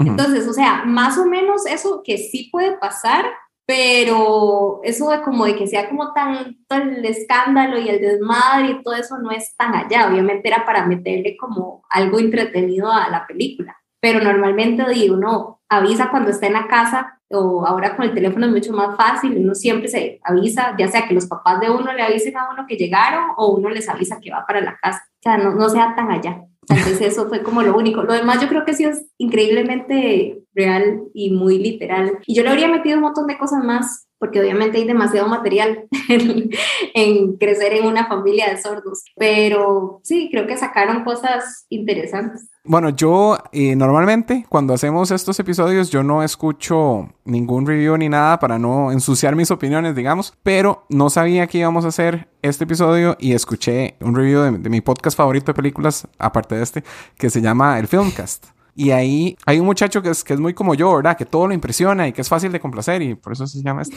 Pero este, llevaron un invitado que es un muchacho asiático muy pro defensa de derechos humanos y entonces también siempre está viendo hacia el racismo hacia las personas asiáticas y hizo muchas comparaciones, odió la película completamente. Hizo sentir al muchacho que es como yo, que le encanta la película, lo hizo sentir que era una mala persona por gustarle la película porque dijo, digamos, el muchacho dijo, me impresionó lo expresivo que puede ser el lenguaje de señas, la lengua de señas. Y el otro muchacho, entonces dice, eso es como que usted llegue a ver a unas personas chinas hablando y que diga, me impresionó que los chinos puedan ser tan expresivos. Entonces, que es algo ofensivo, porque es como verlos como que no son personas como yo, sino que son personas que están intentando tener emociones o algo así. Y me puso a pensar pero me chocó más porque le arruinó al otro muchacho la experiencia de la película, ¿verdad? Él, él, había disfrutado la película, él venía de un buen lugar y el otro solo lo hizo sentir como mala persona. No sé si desde su perspectiva pueda tener algún punto negativo así la película o si el tipo solo estaba buscando algo de qué ofenderse, pero no sé. Sí, realmente yo no me sentí para nada ofendida con la película y siendo yo nativa de lengua de señas, veniendo de una casa de padres sordos, experimentando muchas de esas situaciones, me parecieron bastante comunes, bastante cotidianas. Hay algunas cosas que son un poco exageradas, pero creo que vienen más de la personalidad que le ponen a los papás en la película, no por el hecho de que sean sordos, sino de la personalidad que tienen cada uno de ellos, como que no le importan a la hija y que solo les importan las cosas que se hacen en familia y lo que todos podemos hacer. O sea, uh -huh. eso es muy, no que tenga que ver con las personas sordas, sino más como el ride de la familia. Ahí lo malo sería que la gente asuma, que eso a veces pasa, que si una persona sorda roba, todos los sordos roban. Uh -huh. Digamos, eso pasa mucho con grupos eh, específicos eh, minoritarios. Entonces, lo malo sería tal vez que la gente asuma que todos los papás sordos no les importa un carajo lo que hagan sus hijos si son oyentes o si sus hijos están haciendo cosas que no los involucran a ellos, entonces que no les importan. Pero estaría más en la interpretación de las personas eh, de la película más que en sí en la película. Tal vez si la gente tiene como esa claridad de que obviamente más allá de que sean personas sordas, hay personajes con personalidades uh -huh. que no necesariamente están vinculados al hecho de que sean sordos, entonces todo bien estaría mal si asumen que todas las personas sordas tienen una mala actitud hacia los oyentes, porque no es así. Mm. Tal vez eso es lo único que me, me preocuparía, que podría generar una mala impresión de las personas sordas. Pero el hecho de que la lengua de señas es súper expresiva, que no son solo mover las manos y ya, o sea, la estructura gramatical de las lenguas de señas a nivel mundial, hay más de 350 lenguas de señas a nivel mundial, y todas comparten ese elemento que son sumamente gestuales, que uno utiliza un montón el cuerpo, la posición, las manos, o sea, son 3D, hay demasiado material para usar. Y es de las cosas que más le impactan a las personas oyentes cuando aprenden lengua de señas, es de las cosas que más les cuesta. O sea, el hecho de hacer muecas, que es como le dicen las personas oyentes, que son elementos necesarios, si no estás haciendo gestos ni no estás comunicándote con claridad. Entonces, yo no pensaría que es algo malo decir que la lengua de señas es demasiado expresiva, porque di, es una de sus características que lo hacen más rica pues, de poder comunicarse. Puedes expresar demasiada información en lengua de señas que en la lengua oral, por ser lineal, no. Yo personalmente prefiero mil veces una historia en lengua de señas porque me da en menos tiempo más información que una historia contada oralmente. O sea, son características que cada una de las lenguas tiene. No necesariamente es que sea algo malo o que te estés burlando de la lengua, sino que es como una de las cosas ricas que tiene, más bien. Sí, no le parece ofensivo que uno también piense que es muy expresiva la lengua, a pesar de que uno no sabe lo que está pasando. Sí, no, o sea, es, es una característica muy natural de la lengua de señas, es un elemento de su gramática. Entonces, di, no, yo personalmente no creo que esté mal. Es usual que las personas oyentes, cuando empiezan a aprender lesco, por ejemplo, o empiezan a interactuar con personas sordas, empiezan a notar ese tipo de cosas y está bien. Incluso una persona oyente que se tope con una persona sorda y esa persona no sepa nada de lesco, va a recurrir a gestos y expresiones para tratar de hacerse entender y es totalmente válido. Sí, tampoco es como que es apropiación cultural o como que uno está burlándose de la persona porque está haciendo las pocas señas que se sabe o algo así, ¿verdad? Es más bien por lo menos un esfuerzo. Sí, no, obviamente hay mucha gente que se burla de las personas sordas, que se burla de la lengua de señas, que se burla de los sonidos que pueden hacer personas sordas que no utilizan el español oral, tal vez, que son sonidos a veces culturales o son sonidos que tal vez cualquiera de nosotros haría si no está prestando atención. Eso sí existe y es terrible y existe en la sociedad y tal vez no se vio tanto en la película. Eso está mal, obviamente. O gente que no sé, compara a las personas sordas con monos o cosas así. Eso es el tipo de burlas heavies, de mal gusto, eh, terribles que existen, que están en la calle, que la gente las dice, que a veces las dice en frente de personas sordas pensando que no les están escuchando o que el grupo que anda todos son personas sordas, que Ujú. anda una persona oyente. Y ahí es donde uno tiene que confrontar a la gente y, le dice a los demás, "Ma, están diciendo esto de nosotros. Y ahí se arma pleitos. Pero bueno, el punto es que eso existe, eso pasa. La gente es muy descortés, no todo el mundo, pero existe gente que sí lo hace, que sí se presta para imitar a personas sordas mientras están hablando. Entonces, es muy fácil identificar la intención que tiene la persona cuando está utilizando las señas o los gestos, si está intentando comunicarse o si más bien lo que está haciendo es burlarse. Ok. No, y bueno, es que llevaba varias cosas acumuladas porque una de las cosas fue cuando dijo que podía quedar la imagen de que las personas sordas no les importaban las otras personas. En la película hubo un momento cuando ella decía que era una mala mamá, pero no por eso, ¿verdad? Sí, Eso sí, me- como me que sentía que iba a ser una mala mamá porque ella era sorda y su hijo iba a ser oyente, Ajá. entonces no sabía cómo se iba a llenar sus expectativas, porque obviamente la- el tema de la comunicación es un tema. Y, y se entiende que la mamá sienta como ese miedo, eh, no sé si es un miedo que se comparte a nivel en general de las personas sordas. Obviamente siempre un bebé sordo de papás sordos es el más suertudo del mundo que un bebé sordo de papás oyentes, porque la mayoría de los papás oyentes de niños sordos nunca aprenden lengua de señas, entonces no les interesa tener ese vínculo con sus hijos. Pero no tanto pasa al contrario, o sea, los papás sordos que tienen hijos oyentes casi siempre les importa muchísimo el vínculo, nos enseñan primero la lengua de señas, que es la lengua que se usa en la casa, y no se ve afectado. Tal vez si ella tenía como esa imagen de su relación con su mamá, tal vez ahí ella pudo haber sentido que es negativa, que normalmente son negativas cuando a los papás no les importa aprender lengua de señas. Pero al contrario, o sea, puede ser con un miedo que tal vez algunas mamás sordas tengan, pero se resuelve con esas cositas de tener una buena comunicación. Que de hecho ahí ella le preguntó que si hubiera preferido que fuera sorda, ¿verdad? Ujú. Sí, yo creo que eso es más un escenario de Estados Unidos, que en Estados Unidos el tema de la identidad es como, "Mae, yo quiero, ojalá que mis hijos sean sordos. Eh, mis papás, por ejemplo, les daba igual si éramos sordos o oyentes. Ujú. Obviamente cuando son sordos es como, "Ma, es igual a mí, ¿verdad? Qué chiva. Pero siendo oyentes no era como que se iban a sentir mal. En Estados Unidos, sí, creo que es más allá. ¿Qué pasa? Que hay algunas personas sordas que tal vez sí se pueden agudar un poco que sus hijos sea oyente, pero lo aceptan siendo oyente. Acá es como, tranqui, es oyente, yo la, yo la acepto. Todo bien. Y lo que dijo de que era la lengua nativa, también me, me llamó la atención que la muchacha en un tiro, cuando Derbez le dice que explique qué le hace sentir la música, solo lo pudo decir en señas, ¿verdad? Es como que la única forma que se supo expresar así. Sí, a veces hay cosas como que uno analiza o trata como de explicar y tal vez lo tiene demasiado claro para explicarlo en lengua de señas y no tan claro para explicarlo en español o no encuentra las palabras en español para decirlo, pero lo tiene demasiado claro en lengua de señas Mm. eh, y eso pasa, pero pasa con cualquier persona, digamos, como si aprendes inglés y vas a vivir estados, tal vez lo tengas más claro en español, que es la lengua que has hablado siempre, o sea, lo mismo pasa en, en esas dos líneas. Sí, o cuando uno pasa hablando Spanglish en algún momento.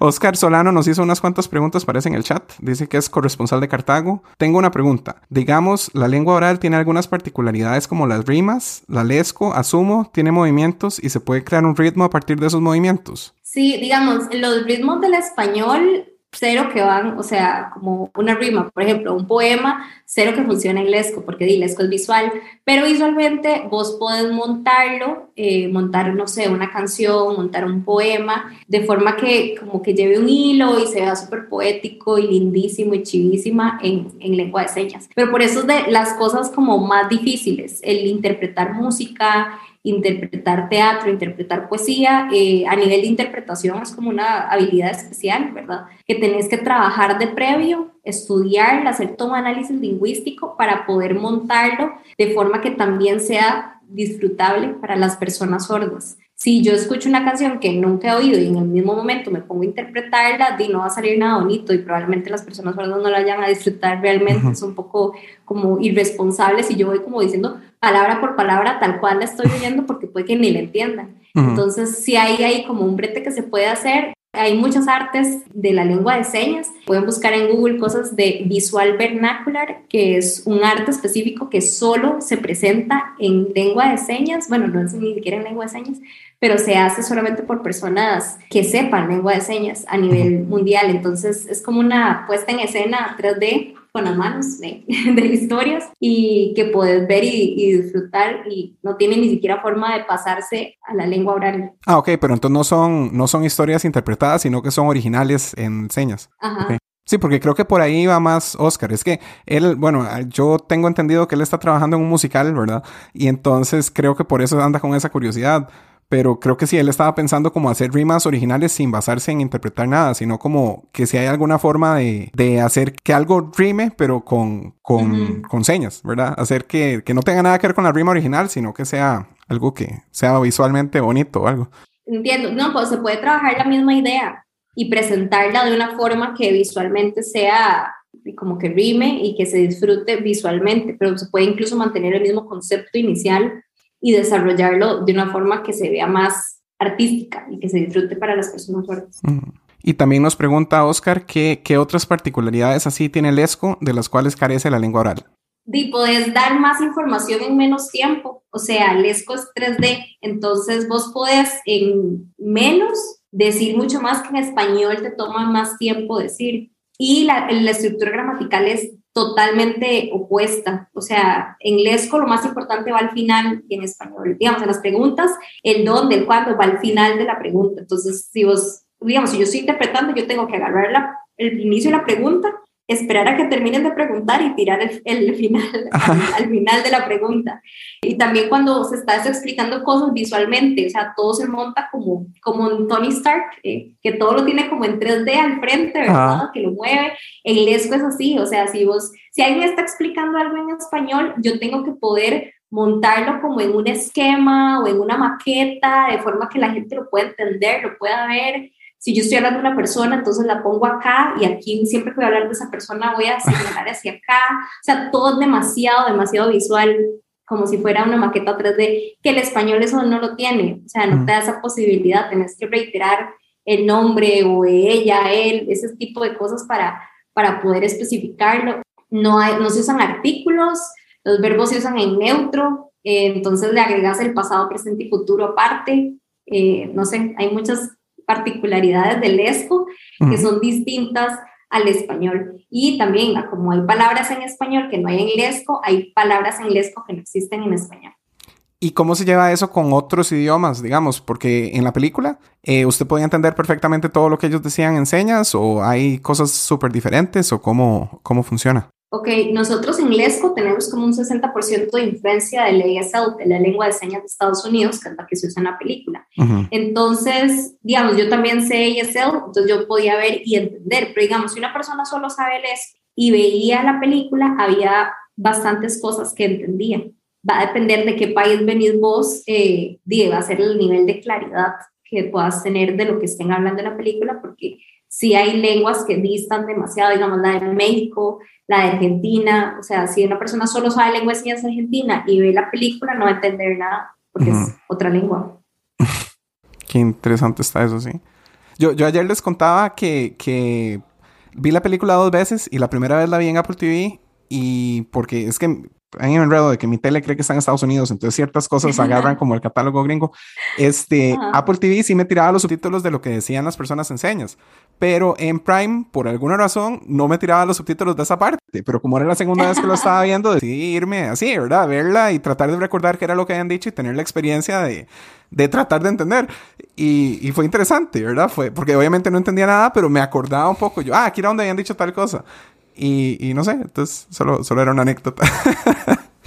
No, pero es chiva, porque di, inevitablemente cuando alguien usa lengua de señas o cuando estás empezando como a experimentar ver lengua de señas para, no sé, que estás aprendiendo o algo así, o te tenés compañeros de trabajo que son sordos y estás interactuando con ellos y el cerebro está empezando como a absorber información en un canal que nunca lo he hecho antes, que es el visual, o sea, hace cortocircuitos, en la cabeza, eh, le duelen los ojos, les arden los ojos, es súper normal, pero es porque estás utilizando un hemisferio del cerebro que no es el usual. Normalmente cuando usamos lengua oral usamos solo un hemisferio, ¿verdad? Y cuando usamos lengua de señas usamos dos hemisferios, los dos hemisferios para poder comunicarnos. Entonces es chiva que lo hagas y ojalá lo pudiera seguir haciendo. Porque es un ejercicio súper chiva y súper bueno. De- se habla mucho que incluso aprender lengua de señas sirve para evitar Alzheimer y un montón de cosas por este brete que tenés que hacer de los dos lados. No, y era vacilón el, el señor, ¿verdad? Porque él sí hacía muchas señas que, di- digamos, como cuando estaba teniendo la conversación incómoda con el, el novio de la chiquita, que em, hizo demasiadas señas que uno sí entendía porque ya era extremo, ¿verdad? Lo que estaba diciendo. No, Pero, ahí sí. él estaba ah, encargándose de que el muchacho entendiera. O sea, realmente en lengua de señas tenés otras señas para decir eso, pero él estaba usando esas señas en específico para que el ma entendiera de lo que él estaba hablando.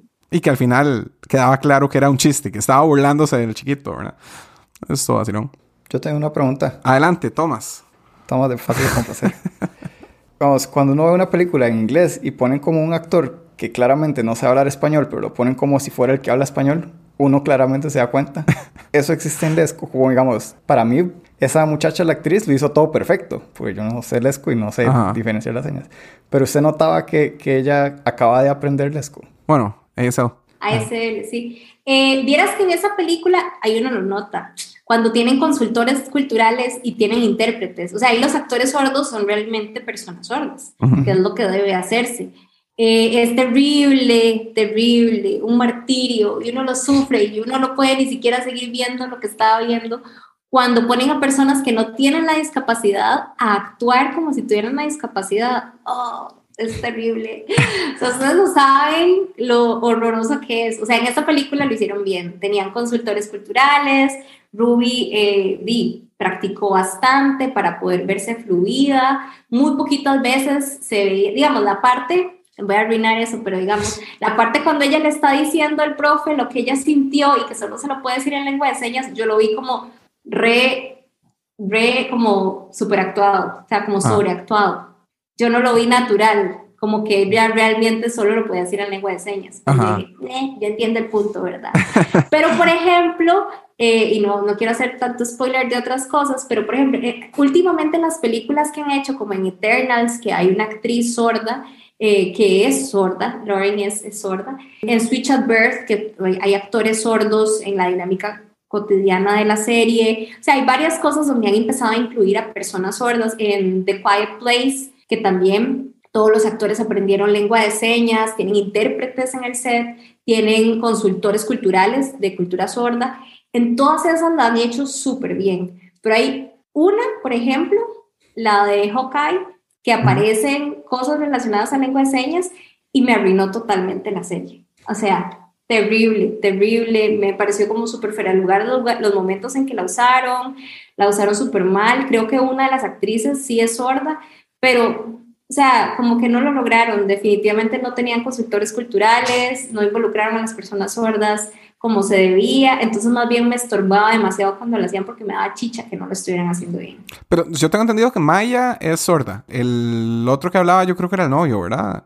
Supongo que él tiene la excusa de que aprendió tarde, tal vez, digo yo. Sí, ella es la única que seña bien, pero como uh -huh. el, el, uso de la interacción de las señas, en qué momento usarlas o por qué, a mí me parecía demasiado paque y demasiado, madre, no, no funciona así o como que, no sé, como que es, estaban esforzándose demasiado porque funcionara y que tuviera esa excusa de ese vínculo, pero no salía muy natural. Y otra cosa que me molesta demasiado es que no abren la toma como para que no pueda ver las señas. O sea, perdón la expresión, pero ¿para qué carajos vas a tener una persona sorda señando si vas a cerrarle la toma acá y no vas a poder, no salen las señas? Entonces, si yo sé lengua de señas, no estoy viendo lo que está diciendo. Voy a depender igual de los subtítulos, igual que el resto de gente. Entonces, ahí es como como y respetar un poco el, el, la, la, persona sorda que está actuando y se está expresando, porque no puedo ver lo que me está diciendo. Uh -huh. Estás utilizando, para mí en, ese, en esa serie, en Hawkeye, sí usaron el tema de la idea del ser sordo y la lengua de señas para amarrar la historia sin darle su lugar. Uh -huh. En cambio, en las otras películas y otros ejemplos que sí les di, sí lo, hicieron, lo supieron hacer bien, porque lo involucraron de una forma respetuosa dándole su lugar y, y, uno puede disfrutar de la actuación de la persona y lo que está diciendo y cómo lo está diciendo. Y digamos, por ejemplo, Sound of Metal, la de Riz Ahmed, que él, él, spoilers, él va quedando sordo en la película y entonces uh -huh. de, es muy difícil como pensar que hubieran puesto un actor sordo porque al principio tenía que, que oír, ¿verdad? Pero no, el caso como... de él está bien. ¿Y como, qué, tal, qué tal sintió todo eso en, en la película? ¿Estaba todo bien hecho ahí? O... Sí, o sea, en la película de Sound of Metal me pareció que estaba súper bien. Los actores sordos efectivamente son, son sordos, se expresan efectivamente como son. Me, me ahueva que hay alguna gente que pensó que. Spoilers de Sound of Metal. Spoilers de todo. Sí, rajado, pero di sorry, si te vayan y vean, son buenas. No, pero ya ah, sí. hicimos capítulo de Sound of Metal, entonces ya todos nuestros oyentes ya la oyeron.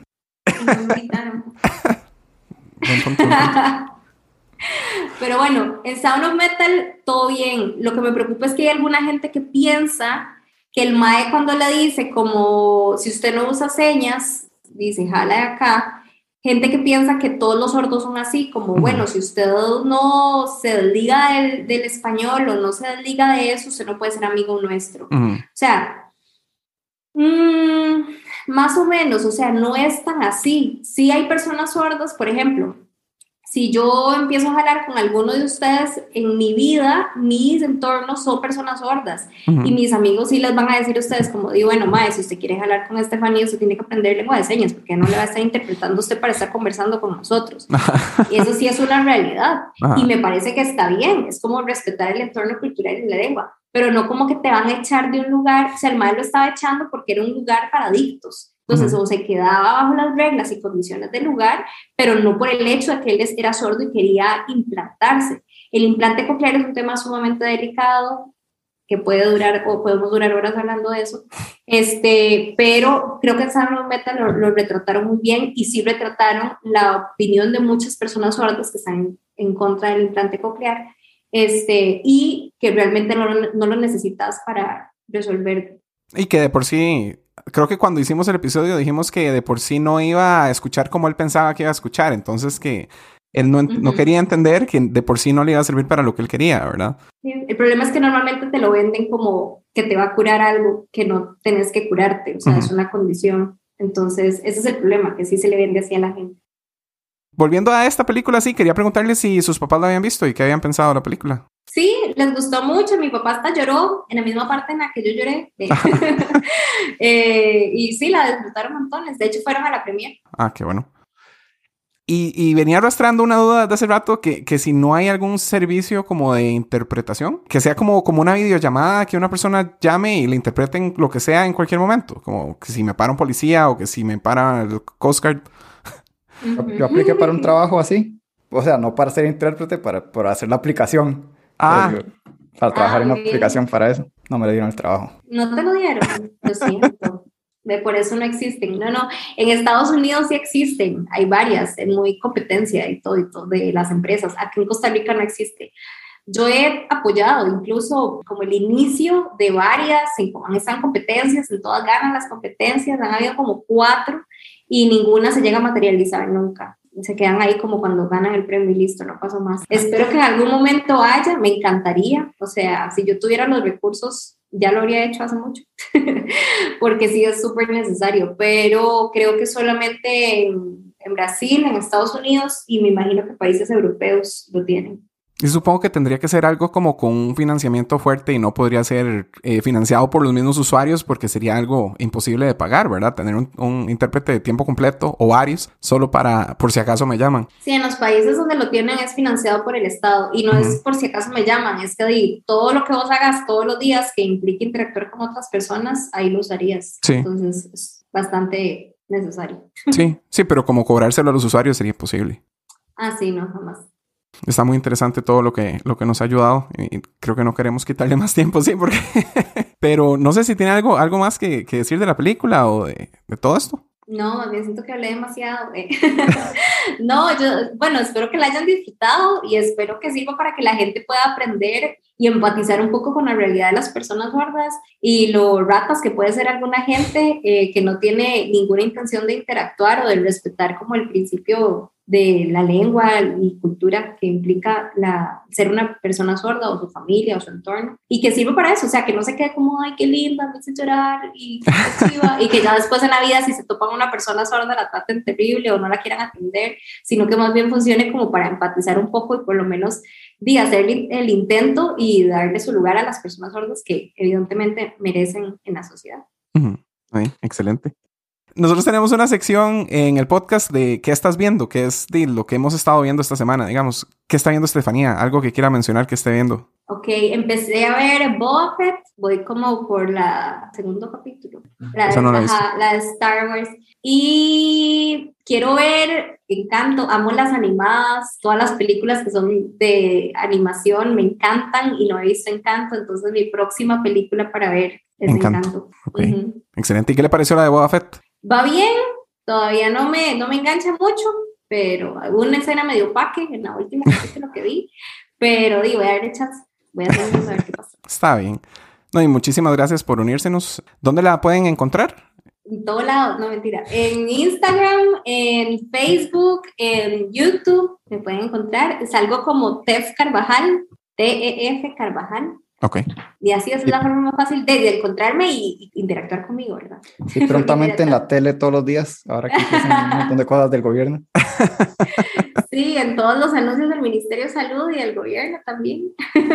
Está bien, perfecto. Muchísimas gracias, Estefanía. Con mucho gusto, que esté muy bien. Muchas gracias por la invitación. No, claro. Gracias. Muchas gracias. Gracias. Pero bueno, Tomás, opiniones finales de la película. Que sí, me gustó mucho.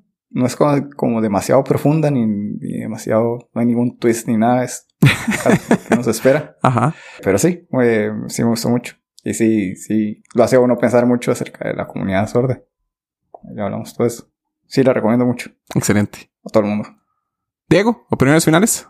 Eh, igual me gustó un montón. Sí, o sea, sí es formulaica, sí, sí es evidente que, por dónde va a ir la película, pero aún así, sí, el hook emocional está ahí. Entonces sí, sí reitero lo que dije ayer, de que es súper fácil recomendación.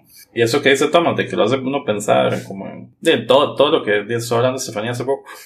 De hecho, me hubiera gustado tener parte de esa conversación antes de ver la película para, para agarrar algunas cosas que no había agarrado. Ajá. Pero sí, sí, creo que me gustó bastante. A mí, bueno, ayer, ayer que Tomás, cuando ustedes dos estaban diciendo que a cualquiera con sentimientos le gustaría esta película y que yo me estaba medio riendo, era por ese review que yo había escuchado, porque es que me parecía tan contrastante con lo nuestro, ¿verdad? Porque los, nosotros tres estábamos diciendo que qué buena película y que las emociones y que todo eso. Y en ese podcast, el que habló primero fue el invitado. Y era el que se cuitió en toda la película, ¿verdad? Entonces lo hizo sonar como que era una porquería. De hecho, literalmente dijo, es una porquería. Dijo que es basura, pero que a la gente le gusta la basura y que es la clase de basura que le gusta a la gente. Y entonces el otro muchacho iba a hablar después y él dijo, él, él, siempre dice como un poema acerca de las películas cuando empieza su review y dijo que votó su poema a la basura por lo que dijo el otro. Que no podía ni decirlo porque iba a quedar peor. Entonces, de no sé, me, me, me impresionó. Entonces, si quieren, escuchen ese review de esa película para ver si... Digo, una opinión completamente diferente a la nuestra, porque a mí me gustó bastante. Yo traté de buscarle, o sea, porque ya había visto el, el review antes de la segunda vez, traté de verlo desde la perspectiva negativa, no lo logré. O sea, me parece una película bonita, una película heartwarming, como dijo Diego ayer. Entonces, de, yo la, también la recomiendo mucho y siento que la conversación con Estefanía fue muy enriquecedora y, y hizo que lo que dijimos ayer hoy, hoy quedara mejor. Y así termina nuestro episodio acerca de Coda, señales del corazón. Síganos en youtube.com slash fácil de complacer, instagram.com slash fácil de complacer, en Facebook somos fácil complacer y en Twitter también, fácil complacer. Oscar nos maneja el Twitter, él es arroba osolano07, yo soy arroba Rafa Solano, Diego es arroba Diego JC, Tomás es arroba THOVAKO y Estefanía es arroba Tef Carvajal. Muchas gracias a Estefanía por unírsenos y nos despedimos. Yo soy Rafa Solano. Diego Jiménez. Y Tomás Baltodano. Y hasta luego.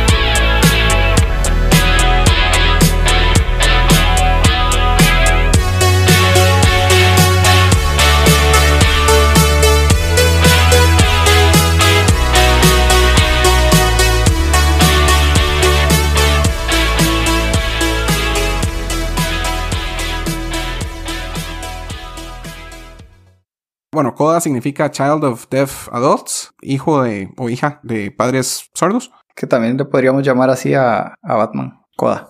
Child of Dead Adults. ¿Sabía qué le iba a decir? Y ahora sí me hizo gracia. Yo no, no, no lo voy a venir. No estoy seguro qué vamos a hacer la próxima semana. Creo que pronto viene Batman, pero no sé si estamos para ir al cine. Yo ya tuve COVID, así que ya, ya qué, pero ustedes dos. Y tendremos algún invitado eh, huérfano. Well, Thunder Millionär.